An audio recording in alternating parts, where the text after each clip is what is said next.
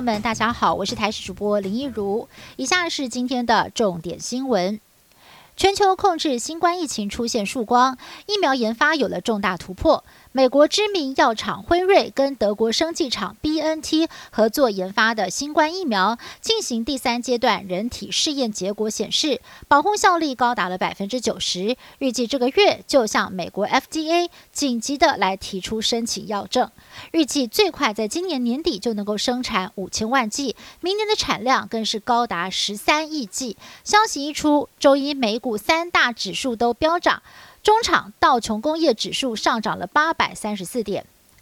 美国辉瑞药厂跟德国 BNT 生技合作的新冠疫苗试验进度出现捷报之后，外界也非常关心台湾是否有机会能够尽快的取得疫苗。国内内生认为，最好的办法还是直接跟国外药厂来洽谈签约。只是台湾东洋日前传出了协商破局，短时间之内应该不会重启谈判，因此要看政府考量以及其他厂商的意愿。如果是透过完成签约的 COVAX 机制买到，恐怕取得的时间会比较晚，而且数量会会少的很多。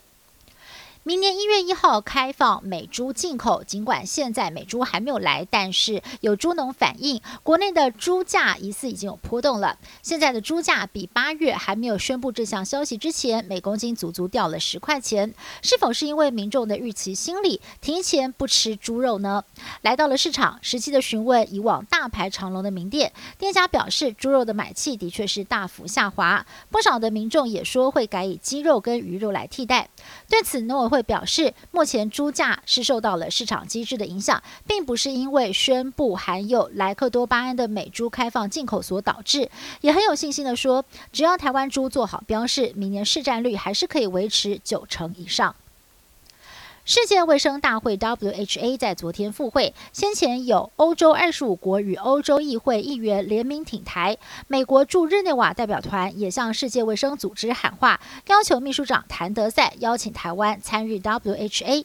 但是还是被中国以一中原则背个，最终台湾能否以观察员的身份来参与此案，没有办法列入大会议程。听闻消息，抗议有功的中央流行疫情指挥中心指挥官陈时中语气难掩失落，行政院长苏贞昌则是大力的谴责中国。